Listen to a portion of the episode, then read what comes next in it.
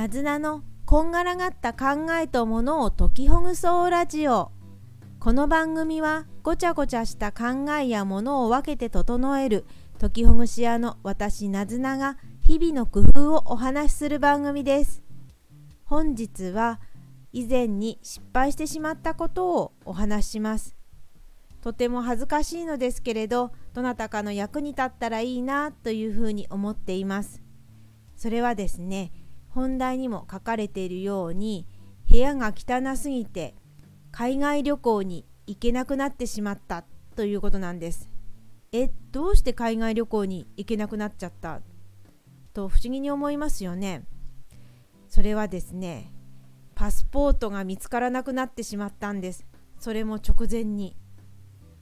私はある計画をしていて海外旅行に友人たちと学生時代に行こうとしてたのですけれど実際行こうとする日の夜だったかと思います。前日の夜にパスポートが見当たらないことに気づきました。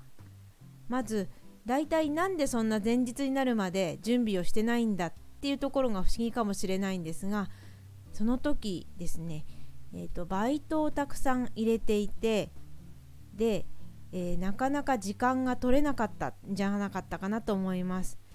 バイトをたくさん入れてたのは海外旅行に行くための旅費を捻出するためだったのですけれどそれで部屋が片付かなくなってそしてパスポートが見当たらなくなるなんて本末転倒だなと今となっては思います。そして、えー、その時のことを思い出すと旅行の前日の夜にもう泣きそうな感じになりながら部屋中えないないどこに行っちゃったんだろうなんでないんだろうって言って探してたことを思い出します。結局私はその旅行をキャンセルさせてもらうことになりました。もしかするとパスポートがなくても何かの手段があったのかもしれませんがその時はもうとても落ち込んでしまってでああもう嫌だなと思ってずっとふて寝してました。ふて寝するなら片付けなさいって感じですよね。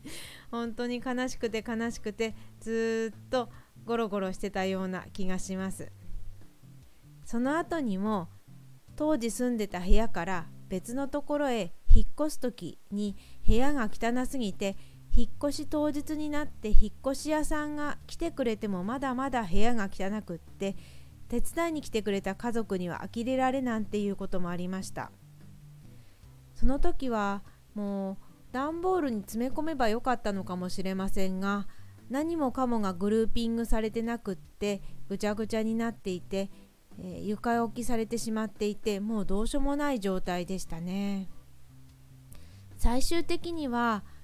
引っ越し屋さんから貸してもらった段ボールにとにかく詰めてなんとかうんと遅れながらも引っ越しをしてもらったと思うんですが、まあ、今思い返せば大迷惑だななんていうふうに思いました。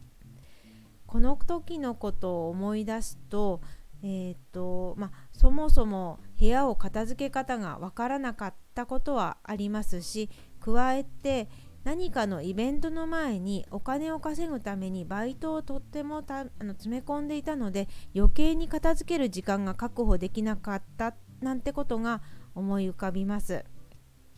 まあ、ここからして、まあ、今はの私が学べることはですねそうですね忙しくても片付けられるような空間を最低限整えていくっていうこととあまりにも忙しくなるっていうことを、まあ、少し避けられるのであれば避けられればいいなっていうふうに思いますね。本当にパスポートがなくなって海外旅行に行けなくってあの時は悲しかったなぁと今でも思います。今日は失敗のお話でした。ではなずなでした。